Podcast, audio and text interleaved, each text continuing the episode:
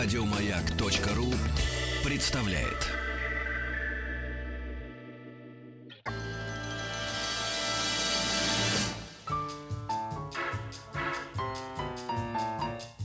Научно-популярный радиожурнал.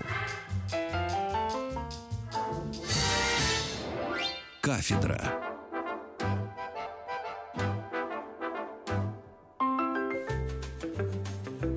Друзья, здравствуйте еще раз. Спасибо за то, что приемники настроены на частоту радиостанции «Маяк». Спасибо за то, что вы с нами слушаете и листаете научно-популярный радиожурнал «Кафедра». Меня зовут Игорь Ужеников, и я э, с большим удовольствием представляю нашу гостью. У нас в гостях искусствовед, историк моды, почетный член Российской Академии Художеств, научный консультант. Так, вот это засада каталога.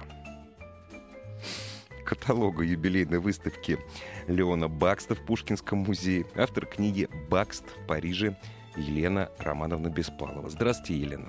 Добрый день, Ну, Игорь. ка- каталог же. Правильно? Я испугался. Каталог, да, это огромное роскошное издание. Я не об этом. Понимаете, лет в 20 я разобрался с, э, со словом феномен, что феномен это неправильно, все-таки феномен. Мгм. Вот, а вот с каталогом... наверное, Все правильно, каталог. Ну, слава богу, Мгм. бог с ним. Эм, Вот смотрите, есть люди, которые про них говорят. Человек опередил свое время. И, как правило, они умалчивают, что в свое время человек не был востребован. Слава его пришла позже. А, умер он, если не в нищете, то, как правило, там в забвении. Мне почему-то на ум приходит довольно успешный писатель, э, американский, который стал одним из главных писателей вообще современной литературы, это Мелвилл. Вот. Он был, ну, он зарабатывал какие-то деньги, вот, но Моби Дик прославил его спустя десятилетия после его смерти. У нашего сегодняшнего героя, у Бакста, все по-другому, да? Абсолютно. Абсолютно по-другому. Да. Человек, который сделал искусство конца длинного 19 Изобретение велосипеда и наполеоновские войны. Рождение импрессионизма и появление фотографии. Восстание декабристов и манифест коммунистической партии.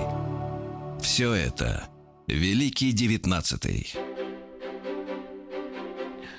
Я по традиции гостям программы «Великий 19 задаю вопрос такой. А вот 19 век когда для вас закончился? Ну, коль скоро мы о Баксте говорим, наверное, ответ. Для Бакста 19 век закончился началом Первой мировой войны. Ну да, длинный 9, тот самый длинный 19. Ну, Да. 90% наших гостей так, также отвечают. 19 век вообще закончился в, 1900 в августе 1914 года. Да. Откуда он взялся? Человек великий, человек, который совершил, ну, для меня просто, не, просто необъяснимо. Лев Самойлович Бакст а, три четверти жизни прожил в России, а четверть жизни во Франции. Но три четверти своих произведений он создал во Франции. И слава пришла к нему там. В России он был человеком, который был широко известен в очень узких кругах. Был эстетом, членом группы эстетов. Выпускали они изящный журнал, а, вступали в полемику, оформляли красивые, э, красив- красивые журн- журналы и книги. А во Франции он стал самым знаменитым театральным художником, а потом театральная слава повлекла за собой и славу портретиста, и славу художника-монументалиста. То есть во Франции он сделал огром, огромный пласт своих произведений, но многие из них до сих пор неизвестны, потому что слава Бакста была ошеломляющей, огромной, как огромная волна, она подняла его над всеми художниками. В 1909 году Сергей Павлович Дягилев привез эм, несколько балетных и оперных спектаклей в Париж. Выступали они в театре Шатле. И вот с этого сезона, который все называют триумфом, э, началась слава Бакста. А, и, и слава была так велика, что он, он решил осесть в Париже, потому что э, жизнь в России не принесла ему такой славы. Можно даже сказать, что в России он ну, почти прозевал. То есть три четверти жизни прошли, и не было создано большого блока произведений. Все, что он создал э, до, до до начала работы своей вот крупной театральной работы для Дягилева, это очень немного работ.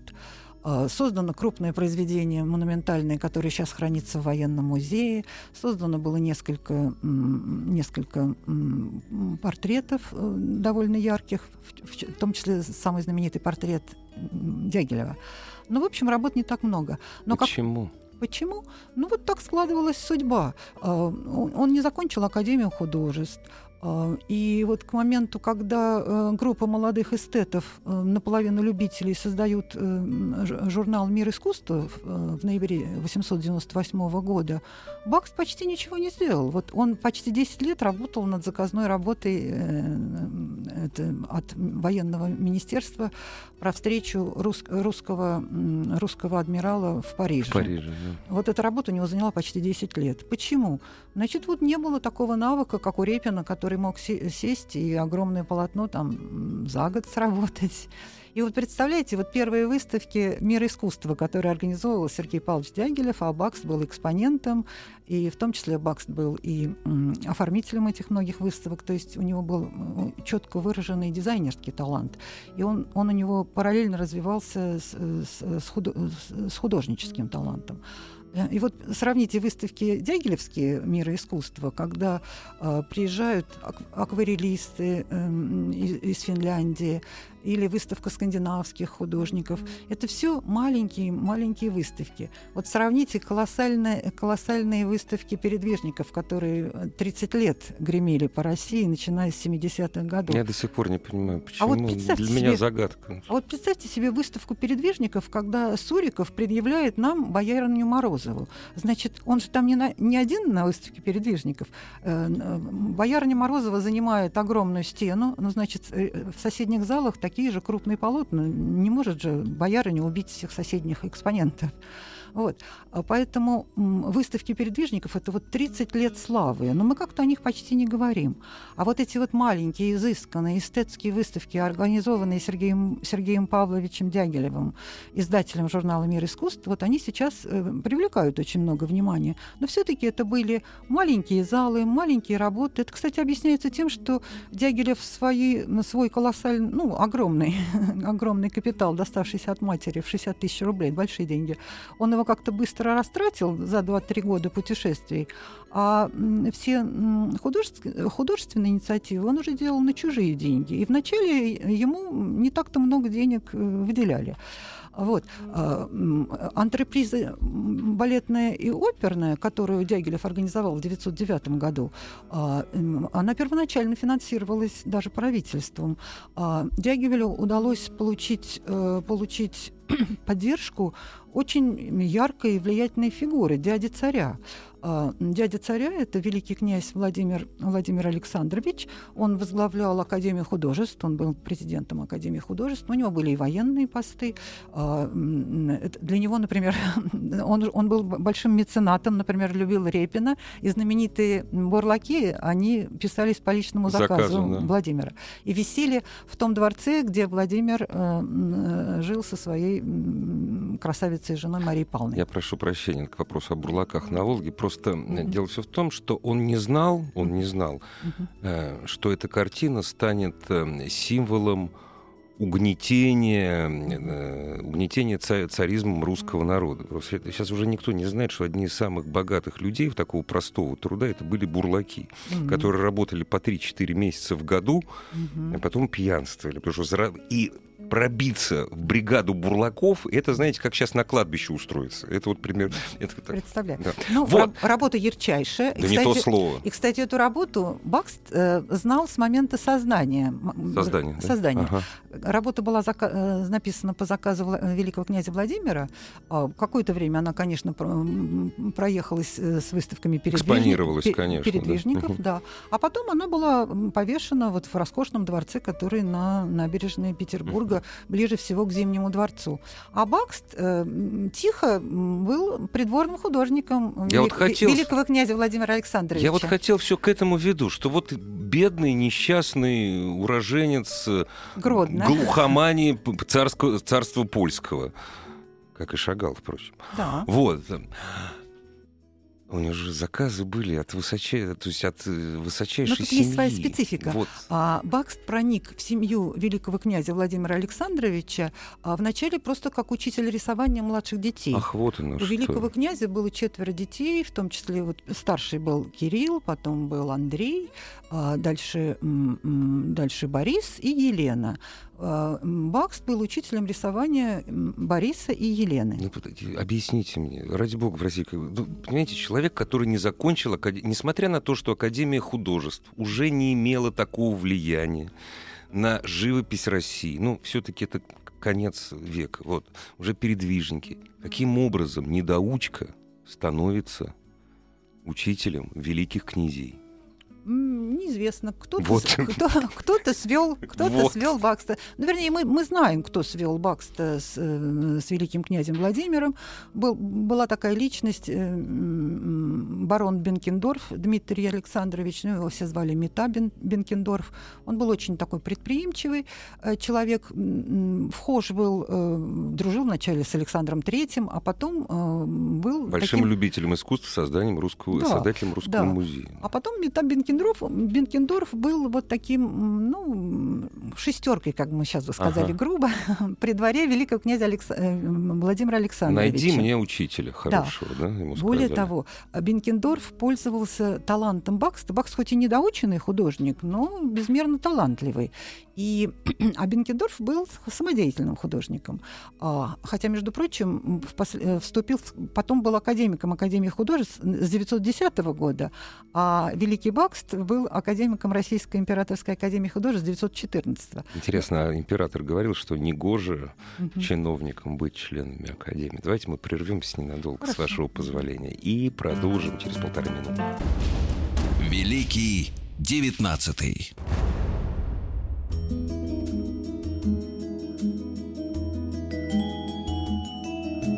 Возвращаемся к парижским триумфам или тихая деятельность э, в России до Парижа? Ну, все-таки вот еще несколько, несколько слов, с вашего позволения, Елена. А м, почему ему не сиделось в России? Не сиделось.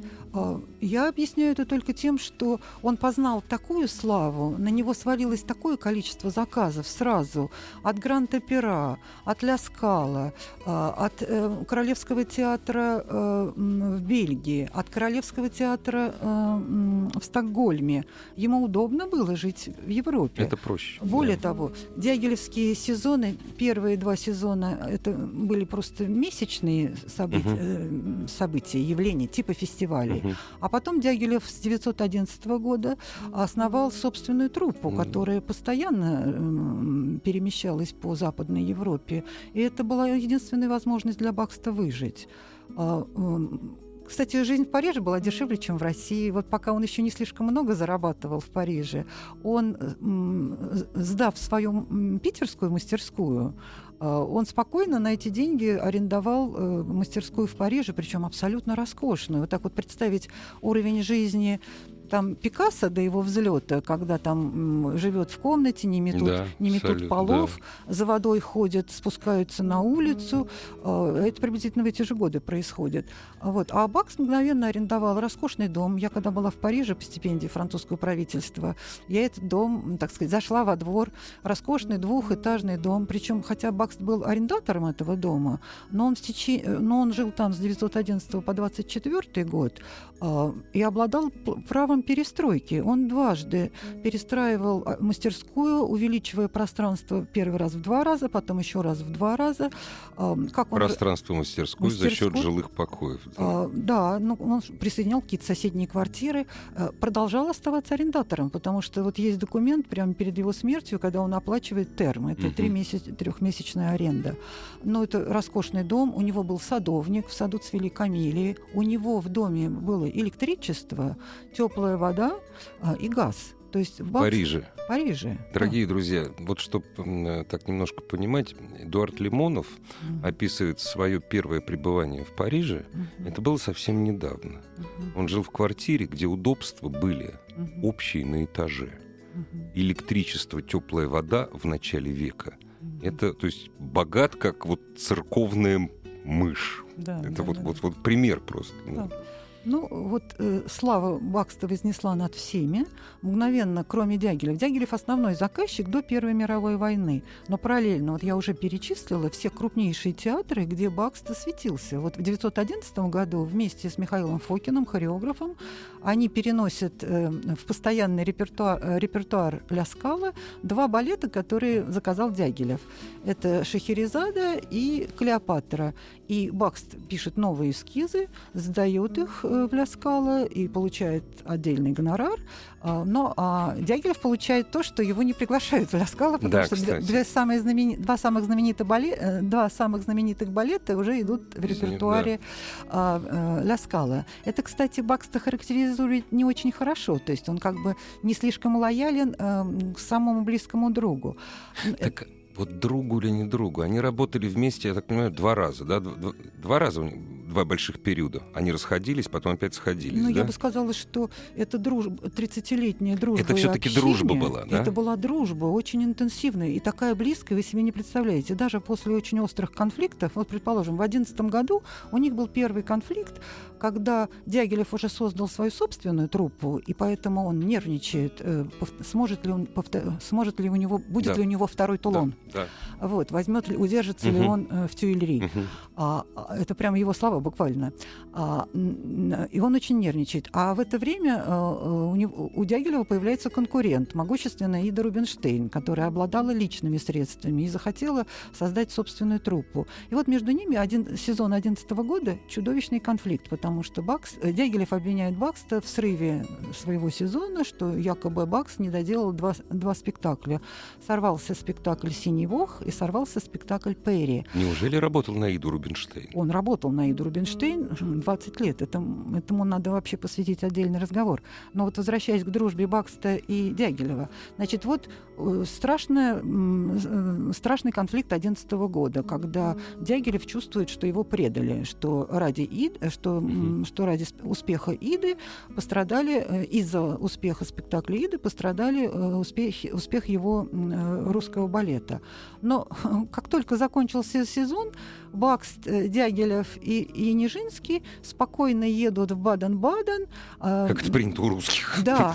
И, и, и пишет, Бакст пишет, а втроем веселее, и мы тут все обсуждаем, и мы дружим. Значит, Дягилев лечится от почек, Нижинский от неврастении, а у Бакста тоже что-то с почками.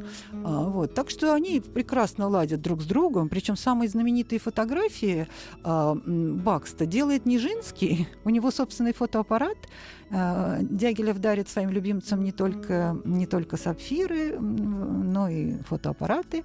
Так что есть много таких бытовых фотографий, как они проводят время и в Баден-Бадене, и на других курортах. Шоу-бизнес шоу-бизнес. Когда да. мы смотрим на сегодняшний шоу-бизнес, вот они да. грызутся на следующий. То есть это у меня нет здесь ни отрицательной, ни положительной коннотации. Это другая система взаимосвязи. Но абсолютно. здесь еще и очень нежные, добрые чувства ну, друг, да. друг к другу, потому что они, в общем, вместе поднимались.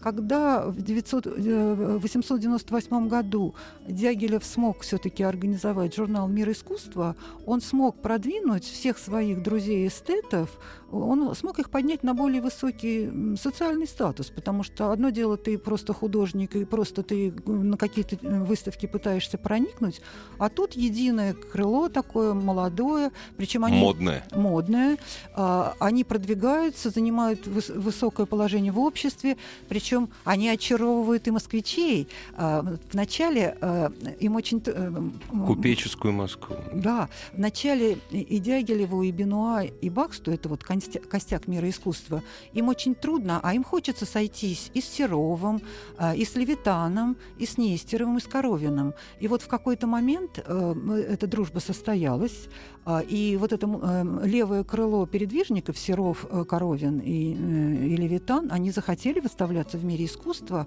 а Серов потом был просто очарован Дягилевым. И, э, и вот это скрепило вот этот союз. Это была нежная, нежная дружба между художниками, а, а Дягилева они воспри, воспринимали как вот свою такую динамо-машину, машина, которая может пробить люб, люб, любую, любую, любую стену. Есть такое слово немецкое, которое вы, разумеется, знаете. У нас у этого слова очень отрицательная коннотация, хотя переводится оно одно из значений очень простое. Водитель паровоза, фюрер. А. Фюрер, водитель паровоза. Вот. А вы знаете, Бенуа в своих воспоминаниях, это пять томов роскошного литературного текста, он Дягилева называет всеми словами. И наш вожак, и наш автократ, и, их очень много слов. Фюрер. Да, да. И, а знаете, вот очень забавно, а, вот э, и Бакст, и Дягилев прославились балетами. Это вот 909 ну, год, «Триумф», и дальше 20 лет э, Дягилев возглавляет самую знаменитую балетную труппу мира. Но, между прочим, а, Бакст э, э, оформил первые свои балеты вне э, связи с Дягилевым. А, он первый балет свой оформил в 1903 году в Мариинском театре. Этот балет назывался «Фея кукол». А, и, кстати, этот балет потом выдержал даже крушение империи, и до 25 года этот балет шел на, на Мариинской сцене, а состав, э, те балерины, для которых Бах создал свои первые балетные костюмы, это, был, это была просто плеяда звезд, потому что главную роль танцевала Кшесинская. Я хотел сказать, когда мы до Ксишинской дойдем. Да, да. Кшесинская. Кшесинская в 903 году после э, рода, э, после Я рождения прошу прощения, сына, э, не потому, что тема великой балерины, она табуирована. Просто у нас сейчас перерыв, новости, новости спорта, а вот к ним, к ним мы обязательно вернемся. Кшесинская обязательно. Связь между Бакстом да. и Кшесинской прямая. Вот. Изобретение велосипеда и наполеоновские войны. Рождение импрессионизма и появление фотографии. Восстание декабристов и манифест коммунистической партии. Все это Великий Девятнадцатый. Дорогие друзья, у нас сегодня в гостях Елена Романовна Беспалова, искусствовед, историк моды, почетный член Российской Академии Художеств, научный консультант каталога юбилейной выставки «Бакста» в Пушкинском музее, автор книги «Бакст в Париже». А Леони Бак... Леони или Леони? Ну, по, по, паспор... по паспорту он был Лейба Хаим э, Израилевич Розенберг. Этот паспорт э, он сохранил до конца своей жизни. Но Леоном он стал в России или нет? На Западе. Все-таки во Франции. Свое, да. Угу. Значит, по паспорту он Лейба Хаим, но всегда он представлялся э, Львом Самойловичем. Для русских он был Лев Самойлович Бакст. На визитках у него написано Лев Самойлович Бакст. Угу. А, Бакст это псевдоним. А, есть какая-то связь с, как, с, с каким-то из имен матери, по да. матери, Бакстер, но это все, но это все, но это все не, установ... это все да. не установлено. Угу. На самом деле его отец был талмудистом, и фамилия отца была Рабинович, Израиль Рабинович. А потом он женился на богатой купеческой дочери а, Баси Розенберг а, и принял фамилию жены если я не ошибаюсь, там чуть ли не усыновление было, да? Было усыновление, потому что если бы, если бы наш художник был бы сыном своего отца, то у него был бы социальный статус, ну, талмудист — это разночинец, безработный. Черта оседлости, все, никуда не ну, поедешь. одну секундочку. А, да. да, но поскольку э, он был усыновлен, то э, социальный статус нашего Льва Самойловича Бакста – почетный гражданин. Это значит, он купец.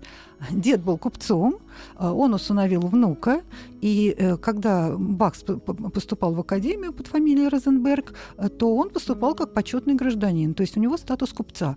Статус купца позволял Баксту первой гильдии, споко... да. первой гильдии спокойно жить в Петербурге.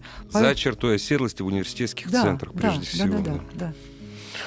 Но мы говорили о Кшесинской, продолжать ли эту тему? Да не то слово. Да, но вот э, в художественном смысле Бакс столкнулся с ней э, в 1903 году, когда он оформлял свой первый балет для Мариинского театра. Э, там балет даже вначале делался просто как, э, как придворное развлечение, как спектакль для э, императорского эрмитажного театра. Это специфические были забавы, это спектакль на один день. Но спектакль «Фея кукол» Э, на музыку австрийского композитора в оформлении Бакста получил, был таким успешным, что его потом решили перенести э, на сцену, на сцену Мариинского театра, uh-huh. и дальше он там четверть века продержался, как я уже сказала, пережив и крушение империи. Но вот первый звездный состав э, этого спектакля «Кшесинская фея кукол», испанская кукла Анна Павлова, и дальше по списку Преображенская, Ваганова, ну просто все звезды. Ну, да. Через 10 лет это, эти, эти имена Э, стали известны всем, всему миру. Но в 1903 году они были известны русским балетоманам. И русские балетоманы э, у нас э, разбивались всегда на лагеря. У нас был лагерь Преображенской, был лагерь Кшесинской. Кшесинская, как виртуозка, ну, была очень значительной балериной, достигла больших успехов. Но в 1903 году и она нервничала перед этим спектаклем, потому что она год не танцевала, у нее родился сын э, от ее гражданского мужа, э, э, кто был, ее гражданским мужем был великий князь а, Андрей Владимирович. Это как ну, раз... Спасибо вам большое за это, за гражданское муж. От ее гражданского От ее гражданского Назовем мужа. так. Да, великого князя Андрея Владимировича. Для Бакста это тоже, э, э, это его э, ученик рисования, потому что хотя он давал, официально он давал уроки рисования Кириллу и Елене, не Кириллу, Борису, Борису и Елене, двум младшим, но старшие и Кирилл, и Андрей часто присутствовали. И поэтому Бакс с Андреем Владимировичем знаком вот с детских лет Андрея Владимировича. И поэтому потом, впоследствии, когда Кшесинская после некоторого, некоторой неприязни к Дягилеву. Потом в 1911 году все-таки проникла в антрепризу Дягилева на, э, на гастролях в Лондоне. Это единственная, по-моему, была антреприза, где Ксишинская участвовала у Дягилева. Да? Поправьте а, меня. Нет, вы, Не единственная, вы, да? Нет, вы правы. Она вначале отвергала все затеи ну, конечно, да. и вставляла палки в колеса. А, а потом она все-таки, когда она увидела, с каким триумфом он захватывает всю Европу, то э, в э, ноябре 2011 года к Косинская пожелала участвовать э, в лондонском сезоне. Благодаря ее участию Дягилев целиком купил оформление балета «Лебединое озеро». Таким образом, оформление Коровина поступило да, да. В, его собственно, в его собственное владение, хотя он с Коровином даже не договаривался, просто Кшесинская махнула рукой, а директор императорских театров вынужден был за бесценок это все продать. Удивительно, и, почему это и, так? Да, вот ну, странно потому-то, да. И Кшесинская блеснула в своей роли э, роль лебедя ей очень удавалась, особенно ей удавался черный лебедь, как мы понимаем.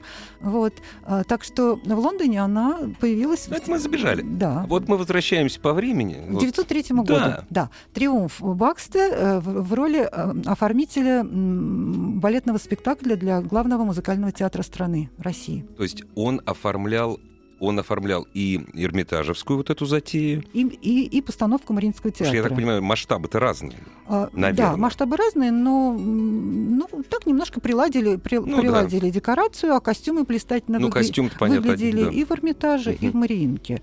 И, и Бакс, Бакс в этот момент э, ухаживает за своей будущей женой, и поэтому вся подготовка этого балета документально зафиксирована, и он описывает, что я стал баловнем всех, а, что вот э, несколько лагерей балетных, но я баловень у всех. То есть он нравится и Кшесинской, и Павловой, и Преображенской, и что вечером э, весь балет пил за мое здоровье. То есть э, он, это, это для него триумф художника.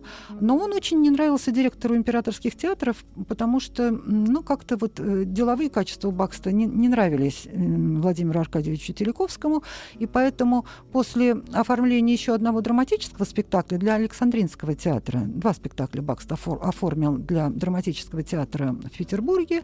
И после этого а, а, театральное творчество Бакста на родине прекращается до его триумфов за рубежом. После этого его снова начинают приглашать. Елена, скажите mm. мне, пожалуйста, для меня это очень важно. Мы знаем Бакста как художник совершенно различных жанров. Вопрос, который может последовать только, наверное, из уст такого несведущего, я не кокетничаю, несведущего в изобразительном искусстве человека, как я. То есть одно дело восторгаться, другое дело разбираться. Портреты Бакста. Живопись станковая, наверное. Да, все-таки Да, все-таки да. станковая, а не станковая. Станковая. Я шучу, Мгм. станковая. Мгм. Декорации. То, что декорации, сейчас все равно, все равно этим художники занимаются, но, в общем, мы это считаем дизайном. Дизайн костюма, все. Кто он был? Или он был настолько гениальный, что здесь не надо разделять этого. Его портреты так же гениальны, как его декорации. Его костюмы так же гениальны, как его графика. Или как? Бакс был очень разносторонним художником. И Монументалист же, господи. Был очень разносторонним художником. Он, он, когда он оформлял, эм, был гра- э, художником-графиком в журналах, он достиг больших высот. Когда он стал оформлять театральные постановки, он достиг просто ну, неслыханной славы и неслыханных успехов. И это, это признано во всем мире. Параллельно он писал портреты, причем вот что любопытно, а, он ведь портреты писал даже еще вот в свой тихий петербургский период, когда он вроде как при Дягилеве просто скромный там служащий, просто помогает ретушировать фотографии. Не, ну он, наверное, деньги зарабатывал, нет? Да, На- он зарабатывал, он, он, он был довольно, довольно популярным. Востребованным Вос- портретистом. Вот так, правильно, очень хорошо. Он был востребованным портретистом, а, но он это фактически скрывал. Вот сейчас перед выставкой всплыли портреты 903 года, а, 902 года. Это, это большие парадные портреты очень влиятельных особ. Ну, потому что Да. Э, портретная живопись в это время, вот такая, ну как, это, ребят, это я деньги зарабатываю, мне заказали, это не высокое искусство. вы От- абсолютно правы, Конечно, абсолютно отношение правы. художника. ну, это- Вот у него именно такое отношение было. Он создает эти портреты, и, видимо, до- довольно много, потому что по документам мы знаем о существовании большого портрета всей семьи великого князя Владимира Александровича. То есть это многофигурная композиция, где сидит красавец Владимир, красавица Мария Павловна и четверо очень красивых детей. Этот портрет Бенуа, когда был, э, возглавлял комиссию э, по сохранению национальных ценностей, он во дворце Владимира этот портрет видит и пишет, что значит, он существует. Куда делся этот портрет, мы не знаем. До Но, сих может, пор, да? до сих пор. Но можете представить, это огромный портрет дяди царя с семьей. Потом Бакс, например, делал портреты Николая тоже. Но это вообще смешная история, потому что а, это вот для нас сейчас портрет царя это прям какой-то неслыханный такой заказ. Да, это неслыханный заказ, если тебя как Серова приглашают и, пишут, и ты пишешь Ни- Николая с натуры. И Николай еще с тобой беседует. А, а царица там м, Мгм. поучает. Ну да. Это один случай. А, но ведь э, м, портреты императора были нужны во всяких богоде- богадельнях, Да, во всяких да. э, худ- в художественных институтах, где угодно. Поэтому э, э, потребность была огромная. И вот, например, Бакст, когда еще довольно бедств... ну, был молодым художником и бедствовал, и мотался в Париж, э, ну, преследуя там одну свою м, даму, в которую был страстно влюблен, э, и очень нуждался в деньгах. И вот этот его покровитель Мета Бекендорф э, при, приезжал в Париж, привозил ему фотографию, Фотографию. царя и давал заказ за 300 рублей. Бакст этот портрет царя написал. Самое поразительное, что этот портрет сохранился, и более того, в момент подготовки выставки в Пушкинском музее он всплыл, он хранится э, накрученный на огромные валы э, в историческом музее.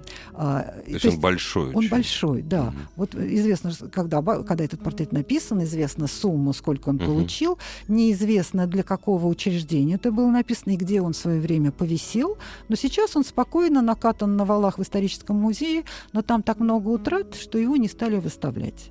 Вот. Ну, в общем, в любом случае, Бакст э, был довольно востребованным пор- портретистом, но вот в среде своих др- друзей-эстетов он совершенно этим не хвастался, скорее даже утаивал. Утаивал, даже да. утаивал. А, а в письме жене, когда вот он пишет о своих честолюбивых планах, он всегда говорит, что э, я хочу создавать многофигурные композиции, философско-символические, а, а, а вот эту работу он называет заказной, которая его мертвит. мертвит. Знаете, Вот. у нас до маленького перерыва, Мгм. у нас минутка осталась. Вы сможете ответить, а вот на ваш взгляд, 2016 год, вы специалист по Баксту. И не только. А вот на ваш взгляд. Ну, вот, ну, Да. вот дают портреты представление о творче- э, не о творчестве, а о величии этой фигуры, о масштабах. О, о, о нем как о художнике. Да. Да, дают без сомнения.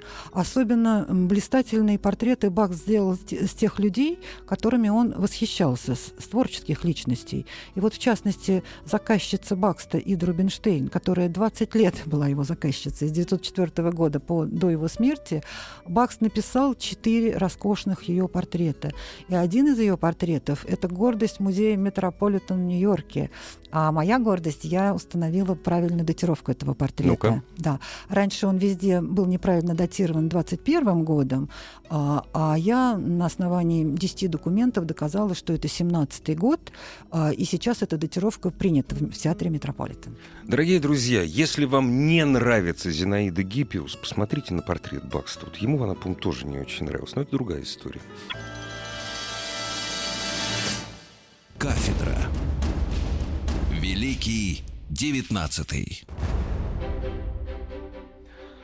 Елена, у меня есть два вопроса. Может быть, мы один успеем, а может, оба успеем осветить. Один вопрос э, имеет отношение к Третьяковской галерее. Взаимоотношения Бакста и Третьяковки. Все-таки одно из самых интересных хранилищ, где полотна создавались по заказу, это Третьяковская галерея. Для нас это какая-то музей, это великий музей русской живописи. Но вот роль Третьяковской галереи и во время Третьякова, и после его смерти в жизни искусства и русских художников величайшая. Бакст и Третьяковка. Бакст и Третьяковка связаны напрямую. Конечно. Бакст был женат на третьей дочери Павла Михайловича Третьякова, на Любови Павловне. Я поэтому и, Да. и что из этого? Брак состоялся в 1903 году. А, К этому моменту в Третьяковской галерее находилась просто одна графическая работа Бакста, которую Павел Михайлович Третьяков на какой-то маленькой выставке купил. Случайно. Да. Значит, я не сомневаюсь, что Бакс, конечно, мечтал о том, чтобы... То есть, э, надеялся. Надеялся, да, и, и, наверное, имел основание надеяться, что когда он вступит, станет членом этой семьи, то к нему отношение будет более благосклонное. Самое любопытное, что э, старшая сестра Любовь Павловна, Александра Павловна Боткина, она была членом э, художественного совета Третьяковки, и она отвечала за покупку произведений искусства. И вот если бы в этой семье было бы больше кумовства, э, то э, Александра Павловна Боткина могла бы, обладая двумя голосами, в отличие от всех остальных членов э, совета, У нее которые... два голоса. У нее было да? два голоса, А, как дочь наследника. ага. Значит, вот если было в этой семье больше кумовства, то в Третьяковской галерее сейчас было бы роскошное собрание Бакста. Пусть не, не петербургского периода, но хотя бы м, парижского, в тот момент, когда его слава гремела по, по, по обоим берегам Атлантики. Но поскольку люди они были честны, Они были люди честные и, и даже как-то с какой-то повышенной, наверное, честностью. Вот, например, а, а, слава Бакста в Париже была огромной, такой неслыханной, что после 909 года, через два года, у него уже была выставка в Лувре. Представляете, в павильоне Марсан. Там было выставлено 80 произведений, каталог хранит описание 80 произведений. Бакст пишет Александре Павловне Боткиной, что меня печалит, что все лучшее из моего творчества, что сейчас принесло мне мировую славу, а, что э, этого ничего не останется на родине. То есть он как И бы не осталось, дорогие да, друзья. не да. осталось. Он как бы этим письмом, он посылает ей каталог, э, и этим письмом он приглашает ее приехать э, в, в- Париж, в Париж и да. навестить Лувр. Выставка в Лувре проходила с июля 2011 года по октябрь. Это вообще неслыханно. Более того, она была раскуплена на корню, и он пишет в письме Александре Павловне, «А, не смущайтесь, значит, в каталоге 80 произведений, Но уже, но уже да. они все распроданы, и я еще 40 добавил, и они тоже уже распроданы. Э, Вот, э, и самое интересное, что вот в 2013 году э, о творчестве Бакста выходит книга, изданная в Париже. Но о таких книгах прижизненных художники могли только мечтать. Многие... Я хотел спросить, а много ли художников при жизни, При жизни- которых тогда Да. выходили книги? Э, Очень-очень мало. Причем это книга на роскошной бумаге, э, роскошная печать, то есть э, изображения печатные. Небось, Галимар какой-нибудь издал, нет? Нет, издатель был, видимо, русского происхождения, А. такой Марис де, де Брюнов. А, Он возглавлял очень крупное издательство, которое выпускало газету «Комедий иллюстре». И это, извините, это журнал, роскошный иллюстрированный иллюстрированный журнал. Э, и Марис Добрюнов, он фактически стал, можно сказать, пиар-агентом труппы Дягилева, потому что слава была так велика, что э, даже журнал «Комедия Иллюстрет», целиком посвященный сезону Дягилева, он расходился мгновенно. А, и Брюнову Дягилев начал заказывать свои сувенирные программы. Это, кстати, большой и очень яркий рекламный ход. До этого не этого было, не было, кстати, не было вообще, регулярных да, программ. да. А Дягилев вот основал такую вот как бы институцию, что к, к парижскому сезону у него регулярно с 909 года по 29 у него выходили э, един, и, единообразно оформленные роскошные сувенирные программы. Вот для нас, для историков искусства, это бесценный документ. Многие произведения, которые утрачены, мы их по этим сувенирным программам можем хотя бы воспроизвести, увидеть и оценить. А, ну... Вы знаете, я прошу прощения, я Да. вас не подгоняю, паси Господь, Да, не да, да, да. перебиваю. да. Ну, пропуделяла его по разным причинам Третьяковка. Пропуделяла. Из-за этого, ну, так получилось. Так ну, получилось, Ну да, так да, получилось. так Без получилось. всякого злого умысла, наоборот, весьма вероятно, из лучших побуждений, чтобы Да. не, разве... не плодить кумовство. У меня очень простой вопрос, на которого, конечно, простого ответа, не- простого ответа нет. Знаете, вот то, что я знаю, знаю я мало о Дягилеве. Вообще ужасный человек был. То есть э, хорошо, что я не Нижинский. Я бы с ним жить не смог бы точно, с Дягилевым. Хороший был человек Бакс. Бакс был очень сложный человек.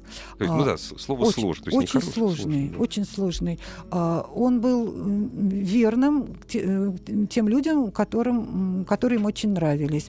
Но иногда допускал и многие э, действия, которые, ну так, можно и не одобрить. Знаете, мне вот очень нравится история с переходом из религии в религию. Многие... ну, кстати, я читал там э, в одной такой антисемитской статье. Вот, мол, посмотрите, значит, сначала он становится христианином, там непонятно, то ли православным, то ли протестантом, потом, значит, опять э, возвращается в лоно э, своего отца, э, в лоно религии отца. Для него даже это был акт искусства. Про это сейчас очень много известно, потому что э, момент обращения в христианство подробно описан в письмах Бакста жене. Жена в это Ну, время...